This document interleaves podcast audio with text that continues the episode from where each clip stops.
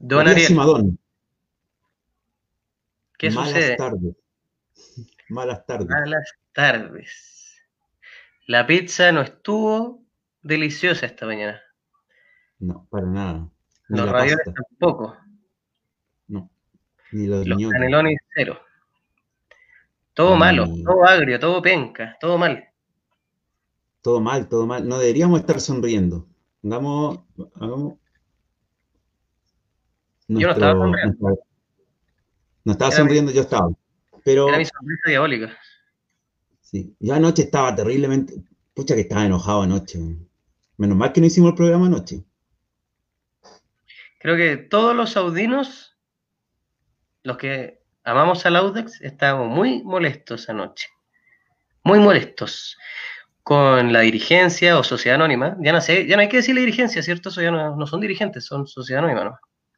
Con la dirigencia. Digámosle ahora en adelante, digámosle eh, concesionarios, actuales concesionarios. Concesionarios.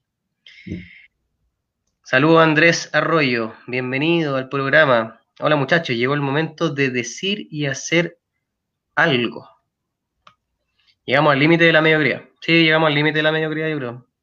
O sea, llegamos al límite de lo soportable desde el punto de vista del esfuerzo del equipo por, por lograr algo. Estamos de verdad de verdad frustrados. Pero ¿por qué estamos tan enojados y tan frustrados? ¿Qué pasó ayer? Ayer, por el Campeonato Nacional, por la segunda rueda, segunda fecha, Audax visitó a Colo Colo en el Monumental, teniendo la posibilidad de dejar al peor Colo Colo de la historia en el último lugar, con un empate o con un triunfo. ¿Y qué pasó? No salimos ni a buscar ni el empate ni el triunfo. ¿Qué pasó? Como dice Eduardo Orellana, faltó la Brin. Pero aparte, ¿qué faltó? No quisimos, ganar el partido, Ariel, si ese es el tema. No quisimos, ganar, quisimos ganar, el partido. eso decía yo, no salimos ni a buscar el triunfo ni el empate. No quisimos ganar el partido. Se notó demasiado. No, mira, Andrés Aedo dice jugadores vendidos. Yo creo que jugadores displicentes. Porque ganan tanta plata que a quién se van a vender a Colo Colo si está tan peor que nosotros. Muy mal ayer, muy mal el equipo. Muy mal. Me gustaría hacer un, comentario sobre mm, algo que leí en Twitter, que una persona decía, oh, en La Serena se está hablando de que hubo un manejo extraño en el partido, ojalá se investigue a fondo. Y se hablaba del nombre del maletín, típico incentivos, que es un eufemismo para sobornos. Yo creo que no, no, no pasó eso en el partido de ayer.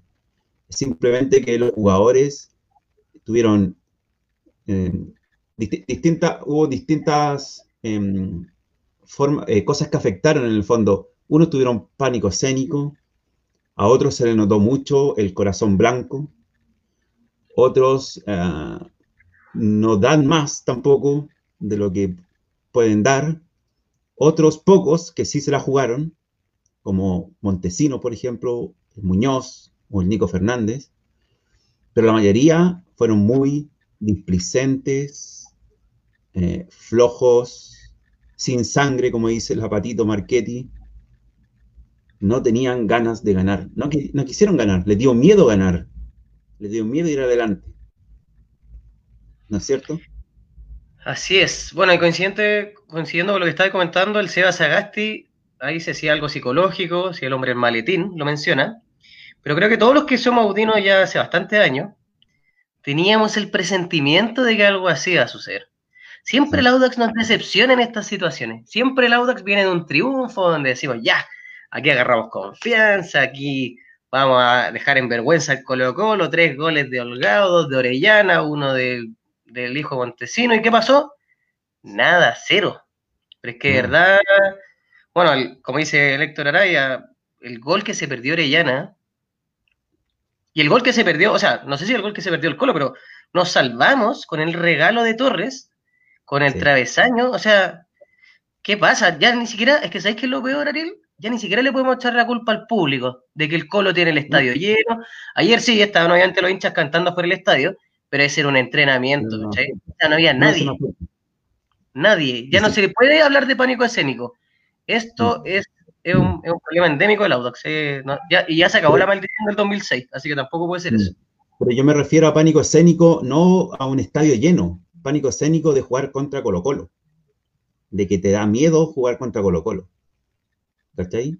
Porque igual sabíamos que Colo Colo no, que obviamente estaba la posibilidad, estaban todos los ojos mirando a, este partido, porque todos querían que Colo Colo perdiera para que quedara último, era el morbo de los, de los hinchas de otros equipos, eran las ganas de que nosotros ganáramos, daba lo mismo si dejábamos al Colo último o no, pero la idea era ganar.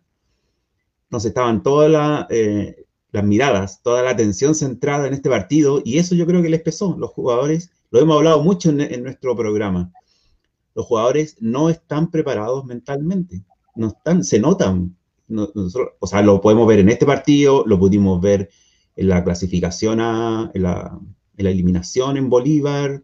Hay jugadores que son muy displicentes, otros que no toleran la frustración, otros que juegan para ellos solos que no saben que este es un, juego de 11 jugadores y juegan, se pasan uno, se pasan a otro, le pegan al arco y no le dan pasa a nadie. son muchas cosas, individualismo, no hay trabajo en equipo, no se nota que jugamos. Llevamos, ¿cuántos, cuántos partidos llevamos con el Paqui? Pero ¿sabéis qué pasa?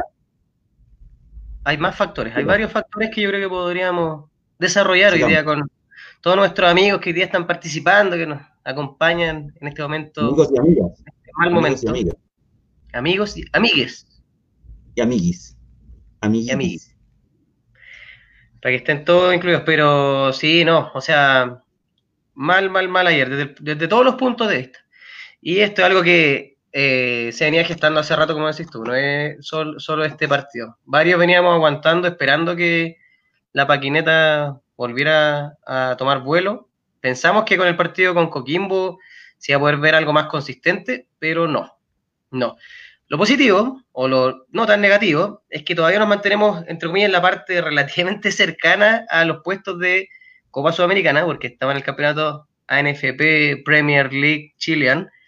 Así que si ganamos un partido, podemos entrar a cupos de Copa Sudamericana todavía. Nos encontramos en novenos con 24 puntos y 19 eh, partidos jugados. 6 ganados, 6 empatados, 7 perdidos. Diferencia de gol, 0 porque llevamos 27 goles a favor y 27 en contra. O sea, todo, todo lo que cosechamos con el holgado bueno lo hemos perdido en, esto, en esta post pandemia. Exacta, exactamente. Y otra cosa que tú comentabas, yo creo que todos, decías, todos los que somos hinchas de hace años del Audax, sabíamos que algo iba a pasar aquí, que íbamos a perder, más encima íbamos, íbamos a perder en el último minuto. ¿No es cierto? Sí. Es muy íbamos a perder en el último minuto. Es como muy, sí. Disculpa, y eso por, eso a mí me da risa. Bueno, aquí de nuevo está hablando el Fernando Cáceres, está hablando del tema del maletín. Eh, también quiero hablar de ese tema de los refuerzos. Muchos dicen que como con un refuerzo más salvamos esto, pero esto ya no tiene que ver con refuerzo, tiene que ver como con una disposición del equipo y el mismo planteamiento técnico. Pero a propósito de, lo, del maletín, que en La Serena estaban reclamando que hubo manos negras, etcétera, que yo creo que no han visto los partidos del Audax o no han visto la historia del Audax. Entonces, por eso es tan llamativo que el Audax pierda con un gol tan ridículo, porque aceptémoslo, el gol de Colo yo, tú lo veías en una liga de fútbol de senior, power, o sea, todos caminando, mirando, para que pasó así, pero lentísimo, nuestros defensas tirados mirando, todo Diego Torres parado, todos mirando. Fue verdad ridículo. Lo vi en cámara lenta ese gol, fue... O sea, no es de un equipo profesional ni el que hizo el gol ni el que defendió el gol. No, fue súper extraño. ¿Qué, más, ¿Qué más te gustaría decir antes de que pasemos a la carnicería? Del análisis de jugador por jugador, porque hoy día va a ser una carnicería. Sí. Eh, Vamos a analizar hasta el mismo técnico y a los que no entraron a jugar, todos. Sí, hoy día yo creo que se acabó el margen de Paqui, de verdad fue fue ridículo. Pero nada, pues démosle con la, evaluación del equipo y también vamos a comentar un poquito lo que fue una columna que salió en, en la web de, de un periodista chileno que habló sobre Audax, que habló sobre nuestro presidente, Lorenzo Antillo, que aquí en los comentarios también lo veíamos. Y yo creo que también tiene que ver con esto, que, que la dirigencia Audax, o sea, dirigencia, la concesionaria Audax, está preocupada de cualquier cosa menos del fútbol. Y eso obviamente también repercute en lo que está pasando. Acá no hay un proyecto institucional que muestre que estamos todos enfocados trabajando para el mismo lado. Aquí cada uno anda en su bote remando para cualquier parte. Y eso tiene este tipo de repercusiones. Exactamente. Es lo que una vez me acuerdo. ¿Te acuerdas de ese partido? Dale. ¿Qué significa el fin de la era Paqui? Te están preguntando. ¿Esto significa entonces el fin de la era Paqui? Sí, pues significa el fin de, para nosotros, los hinchas, significa el, el fin de la era Paqui, el fin de la paquineta. La paquineta se supone que es como un medio de transporte con forma de, de paqui, que tenía una rueda nomás y ya se, se pinchó la rueda. Así que, porque es como él se cree, él se cree una figura. ¿Te fijaste cuando la foto que le sacaron aquí en su mascarilla? Dice DT Paki. Él es una, se cree una marca. En vez de estar preocupándose de buscar un sistema de juego, está preocupado de que, no, que salga Paki aquí, por favor, en la mascarilla. Mira, es una interpretación tuya, Ariel. Según yo, yo creo que la gente, obviamente, de prensa, lado, de comunicaciones, le hizo su mascarilla y él ni siquiera cacha que dice Paki. Yo creo que no está preocupado de eso. Yo creo que su play dice Paki. Pero démosle, en el suelo. Démosle en el suelo, ¿no? Porque ya basta de Paki. No, pasemos, pasemos a. Ah, ¿te acuerdas? Según lo que tú decías, que. De acuerdo a lo que tú decías recién, de que el Audax, cada, uno en rema para, para su propio puerto. Cada uno hace lo, como hace lo que quiere. Me acuerdo una vez, ¿te acuerdas un partido en el Santa Laura? que fuimos y alguien de la barra nuestra tiró como una bomba de humo y nos desalojaron de la galería. ¿Ya? ¿Sí? ¿Te acuerdas? Yo, yo que soy súper vivo, me, me metí igual, pero a la galería local.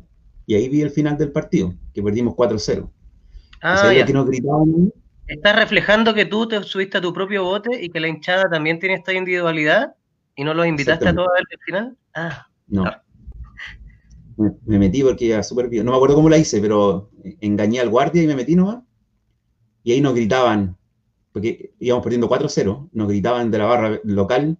Eso les pasa por ser una compraventa de jugadores y no un equipo de fútbol. Yo, creo que por ahí, van por ahí van las cosas. Mira qué educados los hinchas. Eso les pasa por primar lo económico y no lo deportivo. Malvados. Malvados hinchas rivales. Vamos a la cancha, a nuestra cancha virtual. Dame un segundo. Se fijaron que al final del partido los jugadores de Audax, la mayoría felices saludando al rival, nada de autocrítica. La, mayoría no se veía triste, dice Nico Salazar. Igual, lo cortés no quita lo valiente. Sí, pero a mí igual, a mí igual me da lata eso que demuestra que estáis frustrado por último. Como... por último, si de verdad no estáis frustrado, demuéstralo como para la gente que, te está viendo en la casa, ¿cachai? Así como, a ti, el fútbol, por eso el fútbol es, un negocio súper especial, porque finalmente, si tú te das cuenta, todos los clubes se crearon en base a los hinchas que iban a ver estos clubes. Es un espectáculo para los hinchas. No es que ellos nacieron, no es como, como, que nació primero el huevo y después la vaina, ¿cachai? como, no es que nació el fútbol y llegaron los hinchas. No, fue al revés. Los hinchas pedían fútbol. Los hinchas querían ver fútbol. Entonces, Finalmente, si existe un Audax italiano, es porque hay hinchas de Audax italiano. ¿Cachai? Entonces, bajo esa lógica, yo creo que lo mínimo es como tener un poco de respeto con nosotros. Como dice, como dice la pato ahí, como diría su padre, Audax es igual a una farmacia de campo, no tiene remedio.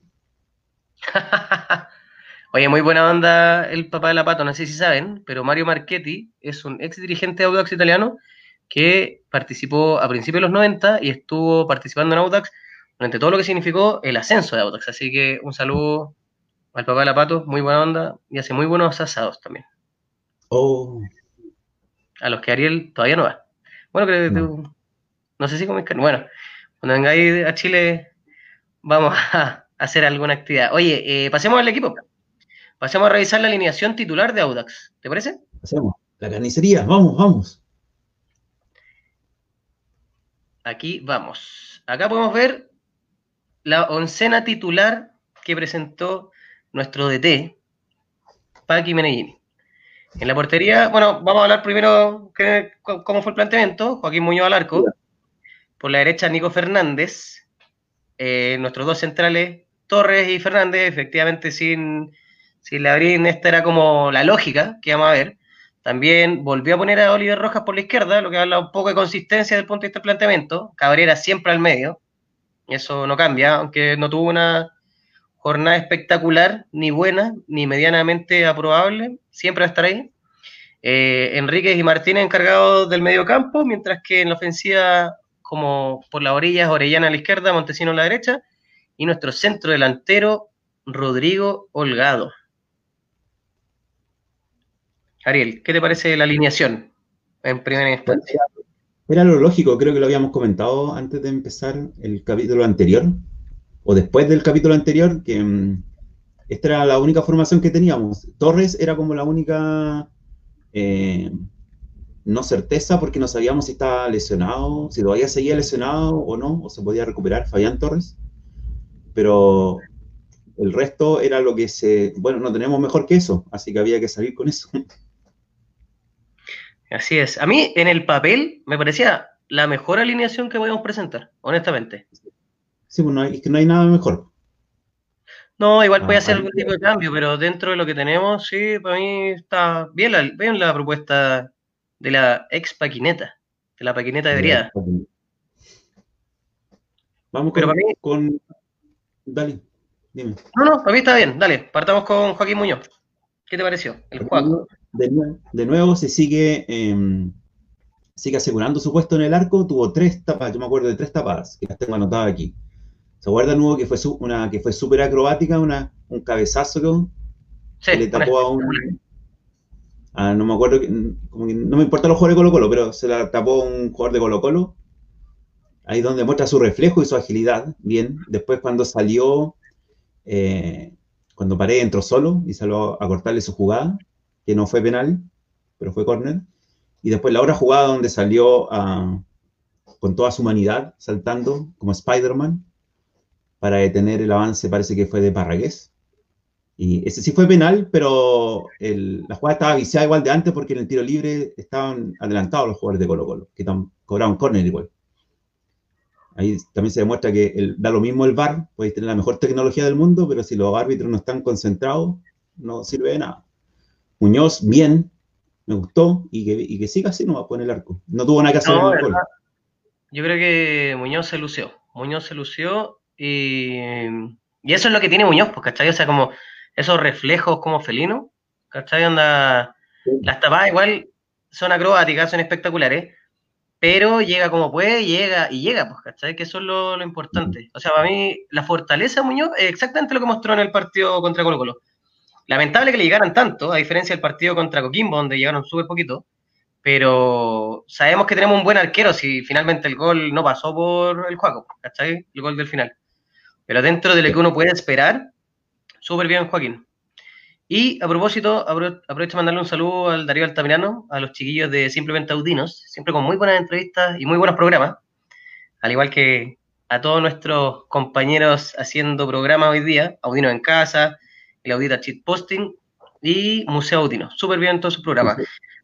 Se viene otro, tengo una papita, se viene otro más. ¿Un nuevo programa de Audax? Sí, pronto va a salir. Que no puedo decirlo, pero pronto va a salir. Forza Audax tercera generación, algo así como. No, no, eh, no los. Pero otro. Tengo nada la revancha. Mm. Oye, eh, para que no se nos pasen igual los, para que no se nos pasen un poquito los comentarios, eh, Andrés Arroyo pregunta por qué no llaman al Titi Lidesma. Yo entiendo que el Titi todavía no está físicamente listo para poder jugar. No, pues está lesionado. Mm. Y Vito Severino nos pregunta, hace una pregunta compleja. ¿Qué pasaría si algún jugador de Audax denuncia que fueron obligados a perder? ¿Qué sanción se arriesga? Es que eso no pasó. Entonces, yo creo que no vale la pena hablar de eso. Yo creo que. si hubiese hecho el gol Orellana, ese que se perdió solo, las cosas habrían cambiado.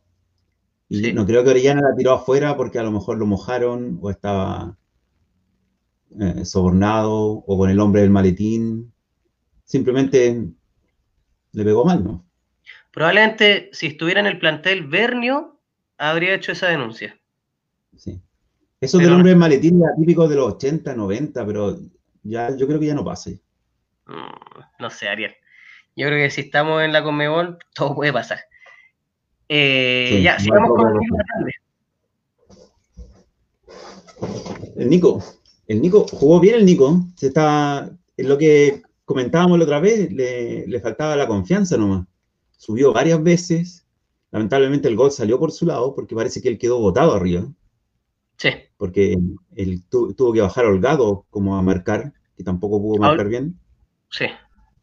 Estaba Fernández, eh, Manuel Fernández y Holgado marcando en ese lado, porque parece que el Nico Fernández quedó botado arriba. Y, pero está bien, es lo mínimo que se le pide, ese joven tiene que correr nomás, entregar y de a poco va encontrando su... A mí siempre me ha gustado el Nico Fernández ahí en ese puesto. Yo creo que va a ser un, buen jugador ahí, pero le falta continuidad nomás. Sí, yo creo que coincido contigo. Bueno, no sé si ser como. Es que siento como que es muy simple decir, es lo que se le pide, ¿cachai? O sea, volvemos a la misma discusión respecto a los jóvenes de Audax. Por ejemplo, tenemos por un lado a Oliver Roja, que desde que debutó, para mí, siempre cumple. Pero tenemos un Alfred Canales que le cuesta un poquito, ¿cachai? Tenemos también un, un, un Brian que un Brian que tiene buenos partidos, tiene malos partidos, y tenemos un Nico Fernández que partió muy bien en Audax, después como que se desinfló con la lesión, ¿te acordás? Que estuvo fuera mucho tiempo. Y que también a varios nos llamaba la atención que, por ejemplo, viendo jugar también al Nico Fernández en Audax, en la selección no tenía como cabida. Pero era porque mostraba este desempeño un poco más irregular que de a poquito fue desapareciendo y fue retomando como esa, como ese, esa como fuerza inicial, que es lo que demostró los partidos, bueno, estos últimos partidos, y que de verdad nos tiene contentos porque eso es lo que esperamos de Nico Fernández, que que retome esta confianza y que tome este rol como más ofensivo por la banda y que se transforme en nuestro lateral derecho, pero constante, porque al final el único que se ha perjudicado acá yo creo que es Bozo, que justo, justamente tampoco no fue citado por, su lesión. Por lesión. Mm. Pero, pero bien, a mí me gusta el Nico. ¿Qué, ¿Qué, más puedo decir? Igual creo que jugó bien en este partido. Yo me acuerdo que en el primer tiempo no fue muy superado, con lo cual no llegó por ese lado. Tal vez una jugada. En el segundo tiempo tampoco llegó por ese lado, porque Colo Colo llegaba por la derecha, por el lado de Oliver Rojas. Y creo que jugó bien así. No, así como Manuel Fernández, el que sigue, para mí. Qué lata. Qué lata. Me carga hablar mal de, los jugadores que me gustan, pero, pero no lo voy a hacer. Así que pasemos holgado. No. Eh, no, eh, mal, mal partido. Mal partido de la defensa. Mal partido de la defensa. Mal, mal partido de los dos. ¿Te acuerdas que la otra vez ya no podemos hablar de uno sin el otro? Hablemos de la, de la pareja de centrales. No, por eso. pero cuando andan bien, andan los dos bien, y hoy día, o sea, y ayer estuvieron los dos mal. Los dos mal. Sí, estuvieron los dos mal. ¿Qué, más podemos decir también? Pero a mí, a mí hay una cosa que no me gusta, y yo lo vengo diciendo hace mucho tiempo en este, en este programa, que me invitan todas las semanas. Gracias, Mati. Y en este programa, sí. Que, el público te pide. Pero vengo, lo vengo diciendo hace tiempo que ya entiendo que es uruguayo y le gusta ir a marcar fuerte y pegar, pero ayer lo tenía que haber expulsado. Entonces tenemos siempre ese problema, ese problema con Fernández de que está con una amarilla o que lo pueden expulsar. Él mm. entiende, él entiende la forma de jugar el fútbol a la manera charrúa, o sea, ir con todo nomás, pegar y después manejar al árbitro, que es lo que han hecho toda su vida. ¿Cachai? Es pegar nomás, pegar escondido, así como cobardes, porque así son los uruguayos en el Río de la Plata, y después manejar al árbitro con la, como dicen ellos, con la boquilla, hablando y hablando, impresionando al árbitro, pero siempre es pegar primero. Y lo demostró ayer el Fernández. Fue, tuvo la amarilla y después tuvo dos jugadas donde era expulsión. Simplemente. Es como lo dice, porque es como lo dice porque juega siempre al límite. Siempre juega al límite, siempre juega al límite y es, un, es una choreza mal entendida, ¿cachai? Porque me acuerdo que al que le pegó fuerte fue a, Claudio Baeza, creo que fue, no me acuerdo, que el CDF repitió mal la jugada, después la repitió bien, y, y hacía como que no, yo no hice nada. Ahí tenía que haber sido expulsado, en otra anterior, en el primer tiempo también, eh, tenía que haber sido expulsado. Entonces es súper difícil jugar con jugadores así. Ah, encima ya tiene 30 años. El tipo debería ser más sabio para jugar para salir a cortar. Si el jugador, el, rival está de espalda contra el arco, contra su propio campo o contra la línea de, lateral, al tiro te doy, Mati, ¿cómo vais tan fuerte a jugar, a quitarle la pelota?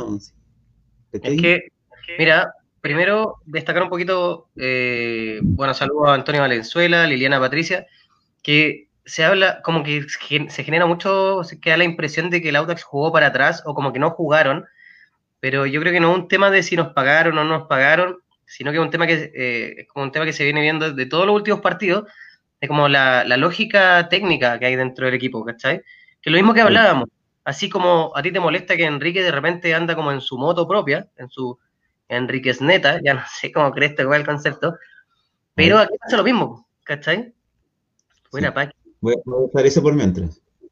Sí, fuera Paqui. Fuera Paqui. Eh, pero aquí pasa lo mismo, yo creo, un poquito con Fernández, ¿cachai? Como que siento que cada uno de los jugadores, y aquí obviamente Fernández, como lo que dice el SEA, siempre juega al límite, se ve perjudicado por su estilo de juego donde no hay como un tipo de estrategia respecto a cuál es tu función en la cancha, sino que párate y haz lo que sabes hacer tú nomás, ¿cachai? Que es pegar o, o, hacer este tipo de jugadas que son peligrosas, pero finalmente es como él juega nomás, ¿cachai? Es como parar a 11 compadre haga cada uno lo que saben. Es como cuando es como, es como la, percepción de que después de que llegó Bielsa a, mecanizar todo lo que era la selección, ¿cachai? Que lo transformó como una gran máquina, que pasó un poquito lo que heredó San Paoli, como con Borgi parecía como distinto. Es como que les da mucho más libertad a los jugadores como para que hagan, como que cada uno haga lo que sabe en la cancha y les da como un poco su ubicación, algunas jugadas, pero, pero eso siento que pasa y eso nos pasa la cuenta a todos desde Torres hasta Fernández, pasando por Cabrera, que tuvo un mal partido. me encanta Cabrera. Pero, pero específicamente en los defensas eso es súper peligroso, pues, ¿cachai? Porque si no hay... Es como cuando la única, yo siento que la única instrucción clara siempre de Paqui es como que el arquero que juegue con los pies. Todo lo demás da lo mismo, así anda como ya jueguen. ¿Cachai? Sí, no se sabe porque uno, no ve ninguna jugada preparada. De repente ve una que otra jugada preparada o, o en una pared rápida, pero tú no sabes a qué juega Paqui.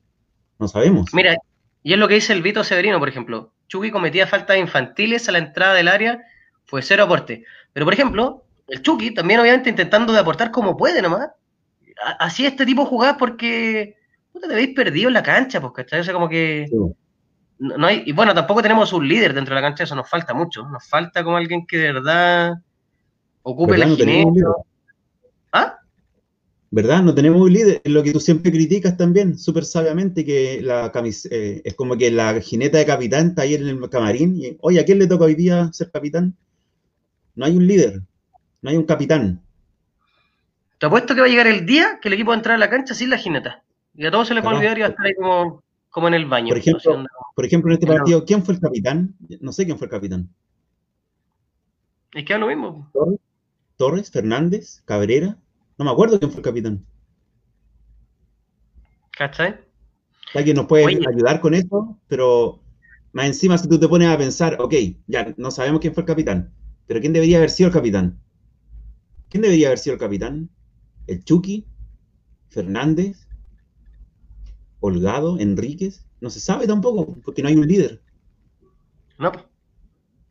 No, está esa como yo jamás pondría a Fernández de capitán, porque el que el más, Manuel Fernández, porque el más probable de ser expulsado. Entonces nunca lo, pondría. Muñoz fue el capitán, nos dice aquí Gerardo Muñoz. Gracias, Gerardo, primo del arquero. No, mentira. Gracias, Gerardo. Pero ya bien, bien Joaquín, a mí me gusta que Joaquín sea capitán, pero no, pero nada, no hay nada Sí, pues, otra vez pasamos por otro capitán y los capitanes nunca tienen que ser los arqueros. Si el capitán es el único que puede hablar con el árbitro. Es que ¿sabéis que, ¿sabéis que hay otro tema, Ariel? Que bueno, quería tocarlo después, pero ahora que estamos hablando de esto, es que esa misma incertidumbre dentro del camarín, porque hay mucha incertidumbre en el camarín respecto a cuál es la propuesta futbolística del equipo, a si voy de titular o no voy de titular, o si tengo un buen desempeño, pero da lo mismo, porque el próximo capítulo igual me van a sacar y van a poner a otro, o si tengo un buen desempeño en un sector de la cancha, da lo mismo, porque en el próximo capítulo, en el próximo eh, partido probablemente me pongan en otra parte de la cancha, eso, esa incertidumbre, genera esa como falta de ambición como por lograr algo en un puesto específico, ¿cachai? Mm. Es como lo que siempre habíamos hablado que en el Audax varios jugadores siempre se achanchan, como se dice, que es como, bueno, no me esfuerzo más porque nadie me va a quitar del puesto, pues, ¿cachai? Acá se genera como, acá hay como un efecto en 180 grados que es completamente opuesto, que es como, da lo mismo si me esfuerzo, porque total, igual me van a cambiar de puesto, o igual voy a ir a la banca, o igual puede pasar cualquier cosa. O no, sé, o no sé qué va a pasar. Porque no, sé qué va a pasar. entiendo lo que pasa. Sí, porque no, entiendo lo que pasa. ¿Cachai? Siento que pasamos de, un extremo a, uno completamente opuesto, pero los dos son malísimos. Porque en uno están todos asegurados con su puesto y saben que no los van a cambiar, y en el otro nadie tiene completamente asegurado el puesto porque no tiene que ver con rendimiento y no tiene que ver con una propuesta futbolística, tiene que ver con lo que pasa por la cabeza del entrenador.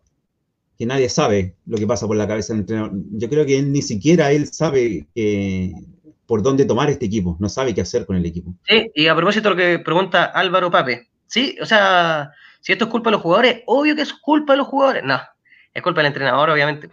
Es culpa del entrenador porque. El jefe. Eh, es el jefe de todos estos cabros.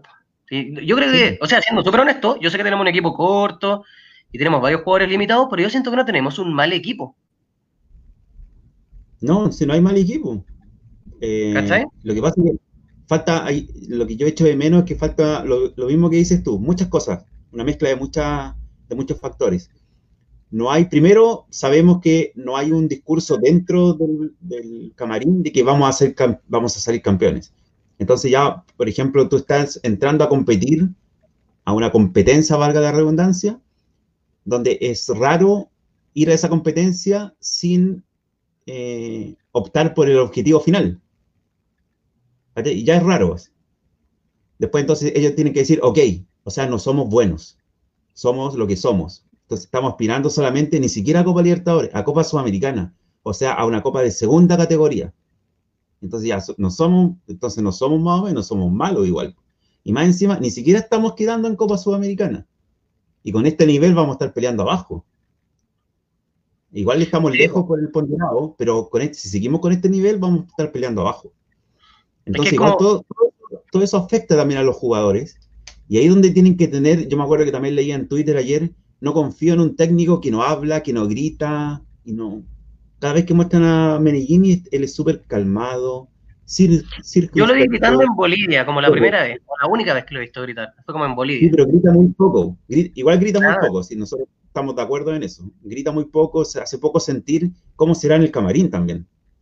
Sí, pues. Lo que, hablábamos eso una vez, que a lo mejor como lo ves muy joven, muy cercano a ellos, no le tienen mucho respeto, o deben decir, este tipo está aprendiendo recién, porque igual está aprendiendo recién, pues también. No, no, pero mira, es lo que dice Liliana, es lo que, dice Liliana, Liliana Patricia dice que el entrenador debe ser líder. Para mí el primer capitán, el primer como, escucha, la primera figura de autoridad tiene que ser el entrenador, pues, ¿cachai? Que les marque la pauta, que sientan algún tipo de, no sé, pues temor o, o, algún nervio por poder demostrar que juegan bien ante él, pero siento que es lo que pasa ahí, como Ahí Liliana dice, no entusiasma, ¿cachai? No, se ve que no hay preocupación por los jugadores, porque ¿cachai? Onda como, pucha, me pegó un mal partido. Da lo mismo, porque nadie les va a gritar, nadie les va a decir nada, y probablemente aunque hayan jugado bien, igual los van a sacar. Entonces, hay, esa incertidumbre, esa incertidumbre que hay dentro del plantel o dentro de la propuesta futbolística de la UDAC, yo creo que los jugadores también lo sienten mucho, y eso es lo que nos está pasando la cuenta. Y a propósito, Esteban Reyes pregunta por qué sacaron a JJ. JJ, yo, lo único que sé, que no es oficial, pero había una, persona de su cuerpo técnico que la dirigencia, la actual concesionaria del Audax, no quería. Entonces era como, por favor, podemos reemplazar a esta persona del cuerpo técnico y que, no era la persona, era como el cargo. Que yo estoy seguro, no, o sea, no tengo ninguna prueba, pero tampoco tengo dudas, que era el sociólogo que había. En vez de tener un sociólogo, era como ¿Cómo estoy pagando por un sociólogo? Yo me pongo en la cabeza de Antillo, digo, ¿cómo estoy pagando por un sociólogo? No, ¿por qué no lo, sacamos? ¿Lo podemos sacar? Y así continuamos. Y Rivera, como protege a su equipo, no, no lo sacamos y no continuó. Bueno, y a propósito, como para retomar un poco el tema de Paqui, algo que me pasa a mí, o me pasaba, era que yo decía, o yo pensaba, ya, esto está raro. Tenemos, hemos jugado cinco partidos y hemos presentado 40 alineaciones distintas esto debe tener algún tipo de objetivo, Es como, vamos a algo. En algún momento, después de tanta incertidumbre, que iba a decir, este es el equipo, así vamos a jugar y vamos a dejar la cagada, vamos a ser el mejor equipo del campeonato. Y, y nada, pues, ¿cachai? O sea, no, no se está dando eso y no, no sé, es como lo que pasó con Guiso. Yo siento que el, entrenador tiene hasta, tiene cierto margen. Una vez que ya pasó esa como expectativa como novedosa de lo que les podéis presentar, cuando ya no te creen o cuando ya no te pescan, ya perdiste como, perdiste todo tipo de injerencia sobre ellos porque ya no les importa, ¿cachai? A eso se le llama, o sea, acá se le dice hacer la cama, pero no es como que los jugadores lo quieran echar, sino que es que ya no le creen, pues, ya no pescan, ¿cachai? O sea, por ejemplo, no va a pasar que Paqui ahora venga y les diga, ya, chiquillos, para el próximo partido y que cambie su actitud, ya no sirve, ¿cachai? Y menos si es tan joven, si no demuestra, por ejemplo, como que corre sangre por sus venas, eso es súper, súper complejo. Súper complejo. Ya, pasamos a Fabián Torres. Nos demoramos mil años en, en Fernández, pero Fabián Torres súper mal también.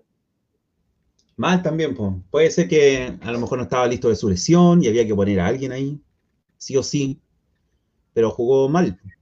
Tuvo, marcó mal en el, en el gol. No le podéis creer a. ¿Cómo le creí una, una magia a Parragué que ni siquiera hizo la magia? O sea, si hacía la magia, se le quebraba la cintura, pues si Parragué no hace eso. Ojo que la magia fue, el que se comió la magia fue Holgado. Pero. No, pero después eh, también se lo comió. Es que, ¿sabes qué? A mí, a mí eso es lo que me da rabia. A mí eso es lo que me da rabia. Yo siento que Torres no se comió la mague. Fue, fue, ya, ¿cómo puedo decirlo para que no suene tan mal? Fue flojo. ¿Cachai? También. No, no, no, no tuvo, o sea, no tuvo ningún tipo de resistencia en esa jugada. Nada. Nada, nada, nada, nada, nada. No tenemos derecho para poder mostrarle la jugada, pero de verdad, yo siento que ahí Torres demostró o ya no daba físicamente, o ya no le importaba lo que estaba haciendo. Pero, y fue lo mismo que me pasó con Diego Torres, que estaba a menos de un metro de jugador de Colo que metió el gol, que lo quedó mirando y fue como, ya, puta, ¿qué hago? Nada. Diego Torres estaba mirando a Parragués y dijo, ah, este no saca el centro, y se quedó parado. mira, Esteban, Reyes, Esteban Reyes dio con el concepto, yo no lo puedo, nada. Sí, no, no mal, flojo, pajero. Flojo, Sí, pues, flojo. Displicente, lo que decíamos en un principio. Fueron displicentes. Y ojo, que Fabián Torres puede haber tenido la responsabilidad, podría haber perdido perfectamente 2-0, porque ese, ese travesaño también fue su responsabilidad.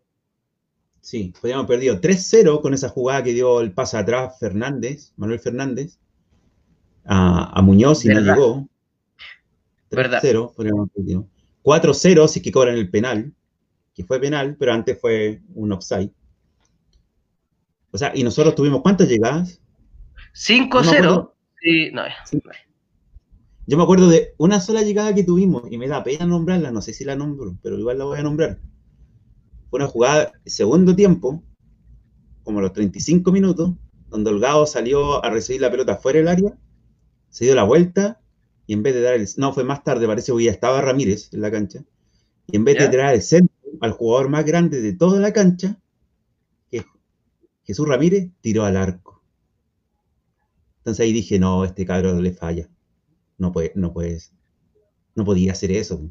Ni siquiera le pegó mal, tiró al arco, por arriba. Entonces dije, no, este es de la misma cosecha que Enríquez. No, no dan más. Sí. Mm. Mira lo que dice Marcelo Mugioli, que ayer no se sabía cuál era el equipo colista.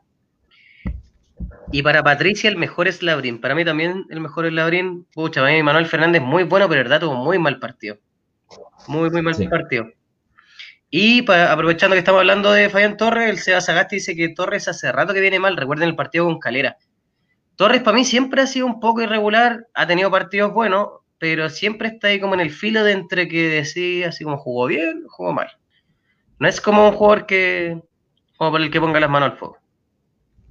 Mira, también aquí lo que dice don Patricio Esquivel, dice, un equipo profesional no puede ni debe dejarse perder. El gol fue producto de excesivas facilidades. Que, sí, fue muy fácil el gol. Fue ridículo, parecía pichanga de abuelos de 80 años, siendo como no... Y por favor, quiero preguntar esto porque yo estuve viendo la repetición, pero aún no puedo distinguir quién fue el que perdió la pelota, que generó este contragolpe y salió el gol, porque estábamos atacando nosotros. Y hubo un pase como cruzado, súper cerca, de como 5 o 6 metros de distancia, y ahí perdimos la pelota, y ahí salió el gol. Pero todavía no puedo, porque el pase fue horrible, horriblemente malo. Por último, la reventáis al arco, pero no un pase ahí tan malo. Fue, fue súper débil el pase, displicente, no sé si fue débil, displicente, con miedo, estaba lesionado, no sé, pero fue un pase que yo no lo veo en otros lados. Puede ser que no, el físico nos pasó la cuenta. Puede ser. Que ya es algo tradicional. Eh, vamos con Oliver, po. Oliver. Oliver. que, pongamos ya, jugó mal. Sí, todos jugaron mal. No me acuerdo mucho, muy bien, que hizo un par de jugadas buenas en el segundo tiempo, pero del primer tiempo no me acuerdo que hizo nada él. Oye, eh, a propósito, el comentario de Don Gino Barducci, un gusto tenerlo, Don Gino, dice que hay que entenderlos. Se asustaron con las bombas y fuegos artificiales afuera del estadio y, y creyeron que se adelantaron la fiesta de Año Nuevo. También hay otra cosa súper importante y súper que hay que creerle a Don Gino, porque él ha visto toda la campaña del Audax, casi toda la campaña, desde los años 40 hasta ahora. Él dijo que ayer, de que Audax siempre le ha pasado esto, que desde que él tiene recuerdos de los titulares de los diarios, era Audax perdió con el colista. Sí. Entonces es algo tradicional, lamentablemente, que hay que romperlo alguna vez. Y es lo que dice nuestro querido amigo Rodrigo Cáceres, que de los 70 el Audax ya no corrió. Yo creo que mucho antes el Audax dejó de correr o dejó de como imprimir, porque el Audax como que llega proponiendo algo y tiene que pasar cualquier cosa, cruza un pájaro a la cancha y el Audax se desconcentra y pierde todo lo que Cualquier cosa. Pasa una nube un poco rápido y los jugadores como, oh, ya, listo. Fue. Una mariposa, sí. Es lo que hablamos siempre, que la parte mental, la parte mental y la física está muy mal trabajada en Audax. ¿Te acuerdas que eh, hacemos también un llamado para que la gente vea simplemente Audinos? Ya que tú nombraste a Darío y la Pato estuvo comentando aquí, panelistas eh, de años de simplemente Audinos, em, que ellos dijeron, ellos entrevistaron hace dos semanas atrás para que puedan ir a sus redes sociales también y vean el video. Eh, oh, se me fue el nombre, perdón. A don Juan Carlos Román, que, trabajó cuántos años, 35 años en Audax. Sí. Y él comentaba de que hizo un comentario súper importante. Le dijo que un dirigente de esa época, o sea, pre-Antillo, le dijo que no hablara en contra de la cancha, porque si estas canchas producen más lesiones de lo normal. Dijo, dijo algo así, no me acuerdo muy bien las palabras, pero pueden ir a ver el video, está en YouTube y en Facebook, de que como que le prohibieron hablar en contra de la cancha. Porque las canchas, todos hemos jugado en canchas eh, sintéticas, es difícil jugar, es difícil, los tobillos sufren más, ¿cachai? Las rodillas y los tobillos sufren más. Y sí, pues, ¿y hasta cuándo estamos con cancha? 42 años trabajo en Audax, no 35. No, eh, y Ariel, algo súper importante, tú no puedes hablar en contra de las canchas porque las canchas tampoco se pueden defender de lo que tú les digas. Entonces, es un abuso. Exactamente. Tiene razón. Oye, eh, ¿opináis que se respetó demasiado Colo Colo, como dice nuestro querido amigo Christopher Padilla? Sí, pues sí, es un miedo endémico que tienen los jugadores. No sé si los jugadores del Audax, es cuando llegan al Audax, como que les da miedo jugar con Colo Colo, no sé por qué. Si es otro equipo nomás. Es que, ¿sabéis qué? A mí me pasa se puede decir respetamos a Colo Colo, pero yo siento que no es respeto. Yo siento que es, es un problema nuestro. O sea, no es como hacia Colo Colo, podría haber sido cualquier equipo. Es un problema del Audax, ¿cachai? Es un problema de cómo está estructurado, cómo nos paramos para presentarnos ante este equipo. ¿Cachai? Ese es mi tema. No es como, podría haber sido cualquier equipo con el que jugamos ayer, pero sé que iba a pasar lo mismo. Porque el Audax, o sea, como que te pueden jugar de cualquier forma, pero como no tenemos ese fiato, no tenemos esa estructura, no tenemos esa propuesta, no tenemos nada como claro, o sea, porque por ejemplo, si te das cuenta el partido con, con, Coquimbo, no llegaron casi nada, fue un gol de cabeza de, de, de, Labrín, y el otro fue una pelota con la que se encontró Álvarez, pero tampoco es como, no fue como, ya, el Audax hizo esta propuesta de juego y ganó haciendo esta propuesta de juego, no, no existió eso. Es más, ese partido, ese análisis, ¿te acuerdas? Ese análisis lo comentamos cuando tú dijiste, ganamos. ¿Estamos contentos porque ganamos? Sí. ¿Estamos contentos como jugamos? No. Porque no se ve cómo jugamos. ¿A qué jugamos? Lo mismo que dice aquí don Roberto Esposto, dice, hoy por hoy Audax no juega nada. Bajos rendimientos individuales, colectivos, muy mal preparados físicamente, sin ideas. Es hora de revisar este actual proyecto técnico. Sí, estoy 100% de acuerdo. Son Mira, justamente... 15 fechas jugando, yo no veo nada en 15 fechas. O sea, si yo en 15, semanas eh, no demuestro ningún, ningún, eh, ninguna mejora en mi trabajo, por lo menos me, mandan un raspacacho. Me llaman, me llaman a la oficina y me dicen, oye, ¿qué está pasando contigo? Y aquí no pasa nada. Eh, autocrítica y, bueno, sabemos que la actual concesionaria no tiene los, los como objetivos eh, rendimientos deportivos. Es solamente mantenerse ahí para poder vender jugadores. ¿Cachai? Pero por lo menos un poco de presión al técnico. ¿Cachai? Guiso se fue por menos que esto.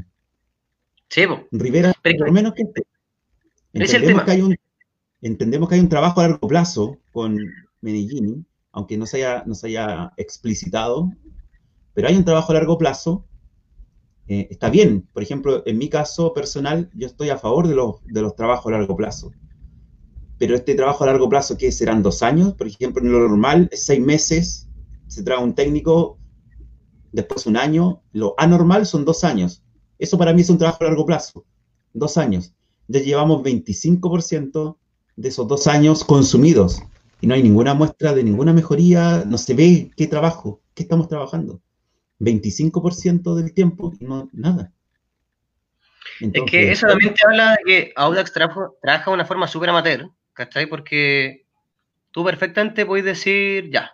Por ejemplo, yo siempre pienso en esta frase de un dirigente de la Católica que dijo, nuestro objetivo es estar entre los primeros lugares, por último salir segundo, pero siempre peleando los primeros lugares. ¿Y qué pasó? La Católica se transformó en el equipo que todos conocemos, entre comillas, segundón, siempre peleando las finales, siempre llegando a esa instancia, pero si tú te das cuenta, hay un trabajo tan ordenado y tan estructurado institucionalmente hablando, que por algo juegan eso, ¿cachai? Por algo están ahí.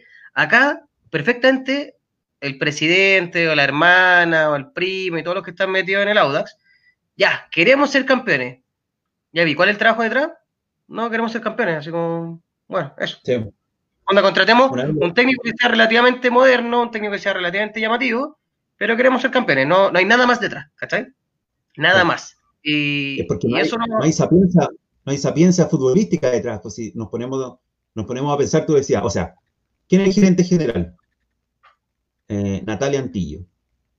¿Quién es el gerente deportivo? O no me acuerdo cuál es el cargo que tiene Lorenzo Antillo. Después también está Sebastián Antillo. Después está Fernando González. Son todos los cuatro, son familiares. Y después está Ronald de Pablo, que es el único que tiene más experiencia futbolística, que creo que es el gerente técnico. Tú nombraste su cargo. Pero qué experiencia futbolística, oye. No, porque, porque ha estado más eh, en el fútbol. Ya, pero el, que tiene algo, por lo menos. Cualquiera, cualquiera de los que está comentando hoy día ha estado lo mismo o más en el fútbol. ¿Cachai? No, no, no, no, Sí, pero eso voy yo. Eh, por eso hay que entender también, no, le pidamos pera al olmo. El, objetivo del Audax no, son, no tiene objetivos deportivos, la actual concesionaria. No hay objetivos deportivos. Los objetivos son solamente compra y venta de jugadores. Y ya llevamos 12 años con esos objetivos. Entonces, es que ¿sabéis, tener... ¿Ah? Perdón, dime. Es que pueden haber objetivos deportivos, pero están anotados en un papel y entre el dicho al hecho no hay nada, no hay un trabajo, no hay un proyecto real. ¿Cachai? Sí. No hay nada, no hay nada. Por ejemplo, y volviendo ahí a saludar a, don Roberto Esposto de Audinos en Casa, él es hincha de Paqui y le da la impresión que los jugadores no están entendiendo al DT. No ven como compromiso los jugadores con la línea que está proponiendo Paqui. Si tú eres el gerente deportivo, que estaba hablando de, de Paul, o de, de Pablo, siempre va a eh, o, el mismo, o el mismo presidente, Laudax, o la misma Natalia Antillo, nadie hace nada al respecto, ¿me entendí? O sea, como que no, no hay un... No, hay, no, no, no, se remueven los cimientos del Audax viendo que esto se está Como que esto no tiene, tiene Sí, pues, que eso voy yo. O sea, supongamos, yo soy el dueño del Audax, es un equipo de fútbol. O sea, tengo que poner gente que sabe de fútbol en puestos claves. Porque es un equipo de fútbol. Está espérate, espérate algo, algo, que se me, se me, había olvidado, disculpa, muy corto. A mí el mejor equipo del Audax de lo que yo he visto, obviamente eh, no, no, he ido mucho, pero, pero el mejor equipo que he visto fue el de Raúl Toro. ¿Cachai? ¿Qué pasó? Que Raúl Toro, con su experiencia, etcétera, puso como jugadores en puestos claves, ¿cachai? Tú veías perfectamente quién era el líder del equipo, perfectamente, y la responsabilidad que adquiría. Podéis ver un segundo, un tercer líder, podéis ver así como, lo podéis ver, o sea, se palpaba en la cancha, ¿cachai? Era, era la gráfica, o sea, era como, era como empírico, como la propuesta futbolística de Audax. Tú podéis verlo. Era clarísimo cómo jugaba ese equipo. Era la raja. ¿Pero por qué? porque se trajo jugadores para ciertos puestos que combinó justo específicamente con algunos jugadores que venían muy bien de la cantera, pero había un trabajo detrás, que duró no un año, mm. sino dos, tres años, pues, ¿cachai? Mm. Y ahí veía esta diferencia. ¿Cuál era el paso natural después de ser técnico don Raúl Toro? Era el, paso natural en Audax, porque le tiene tanto cariño al Audax, era ser el gerente deportivo. O sea, el que esté buscando jugadores o que le traen jugadores y él da el, lo que hay final, pero ¿cuál es el problema? ¿Dónde está ahí el, choque de intereses? Es que él puede decir, oye, quiero traer a Juanito Pérez y a Juanito Soto, ¿cachai? Que son buenos jugadores. Ah, pero es que no, no son, no son, primero, eh, no están libres, no pueden venir a préstamo, no son del corral de mi amigo, porque recordemos ya que Lorenzo Antillo dijo públicamente que tiene una relación de amistad, no es profesional no son de mi amigo, eh, no los puedo vender entonces, o si los vendo no voy a recibir ningún porcentaje, entonces no, lo siento, tiene que venir el jugador es cierto, bajo estas condiciones. Ahí, ahí te das cuenta, nos damos cuenta todos, de que no hay objetivos, tú dices, ya, sí, igual hay objetivos deportivos, y no podemos ser tan extremistas, pero que están en un segundo plano, están ahí, como dices tú, anotados, eh, quedó el post-it pegado en la pared, y la weá se cayó hace 10 años atrás y está en el suelo ahí. Y como no pagan mantención en el estadio tampoco, está en el suelo todavía botado ahí. O sea, si tú me decís, el objetivo deportivo es un plano de una maqueta de algo que no han comprado ni los palos, haciendo como que no, hay nada que lo sustente. Es como objetivo deportivo. Es como, imagínate una empresa que hoy día está trabajando y que tiene como un plan COVID, pero no ha hecho nada al respecto. Está ahí el plan. ¿Cachai? ¿Cómo lograrlo? ¿Qué hacer para implementarlo? Nada. Y en base a lo que dice el SEA Sagasti, de verdad no entiendo por qué gastan un sueldo en el gerente deportivo. Es ridículo que haya un gerente deportivo de Audax. No, hace nada. Nada, nada, nada. Sería bacán que ojalá alguien de Audax vea estos programas y diga, oye, ¿sabéis que están cuestionando a nuestro gerente deportivo? Mostremos el trabajo del gerente deportivo. O sería increíble. Porque te lo juro que yo, bueno, todos nosotros somos un equipo chico y todos sabemos todo lo que hace el Audax y tampoco es tan complejo pero no ha hecho nada, nada, nada, nada, nada. ¿Cuál, cuál es tu pega? ¿Viajar a Coquimbo todos los fines de semana? Nada, mm. nada. ¿Cachai? Por ejemplo, Sergio Morales eh, es como nuestro gerente deportivo de facto, como active manager. ¿Por qué? Sergio Morales es nuestro gerente deportivo. Si nos ponemos a pensar cuántos jugadores de la, de la actual plantilla o de, de los que jugaron ayer, cuántos jugadores son representados por Sergio Morales. Entonces, ahí está el gerente deportivo. Él es el que, él en el fondo, él es el que está trayendo y vendiendo jugadores, haciendo la pega de gerente deportivo. Por lo menos hasta donde yo sé, Orellana, Holgado, Montesinos, Martínez, Enrique, no estoy seguro, Cabrera, el Toto Fernández, Torres, son todos de Morales. Fernández y Rojas vienen de las inferiores, así que no creo. Muñoz parece que tampoco mira, como que los únicos que no son de Morales son los que vienen como de las inferiores o los que ya quedaron como Labrín, por ejemplo, que venían de antes. Pero todos los demás son Morales. O uno que otro de afuera. Por ejemplo, de Becky. Aquí también hay una pregunta súper buena de Heriberto Erazo, que también continuamos con nuestra política de saludar y dar la bienvenida a toda la gente nueva que comenta con nosotros. Dice, se han vendido eh, varios jugadores. ¿Y las platas dónde están? No se han contratado eh, ningún jugador real. Real parece que es. Lo hemos hablado varias veces aquí. que el Audax, desde que entró esta actual concesionaria, invirtió una cantidad monstruosa de plata. Y eso, lo, o sea, Audax desde, 19, perdón, desde 2008, cuando entraron los antillos, hasta el 2018, era pura pérdida, pérdida gigantesca de plata por malos negocios. O sea, traer a Malano, traer a Justi, traer a Ricardinho, a Roberval, a Usain. Eran puros malos negocios porque era el negociado con Meneses. Entonces las pérdidas eran gigantescas y ahora recién el Auda que está, lleva dos años seguido con ganancias. Pero en el fondo, esa, toda esa plata que ha entrado por todas estas ventas millonarias han ido a paliar las pérdidas, que son monstruosas.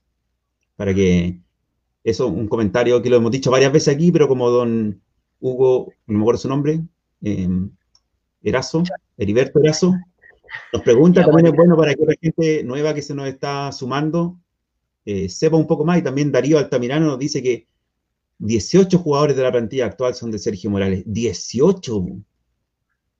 Y ojo que eh, Joe Abrigo y Cornejo aún pertenecen a Audax. Ahí el Dieguito de Fuerte del Cornejo no estoy seguro. todavía pertenece a Audax. Cornejo no estoy seguro, creo que fue vendido a la Audax, no estoy seguro. Sí, yo creo que, yo creo que estaba préstamo. Bueno, Abrigo, Abrigo sí, pertenece a Audax. Abrigo ah, que es ese jugador ha hecho jugar en Coquimbo nomás, ¿ah?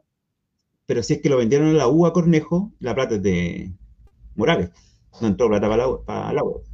Bueno, igual tampoco creo que la U gaste plata en comprar a, Cornejo. pero igual bien lo de Cornejo, porque Cornejo, según me acuerdo, Audas compró a Cornejo, porque era, se veía buen, buen futuro.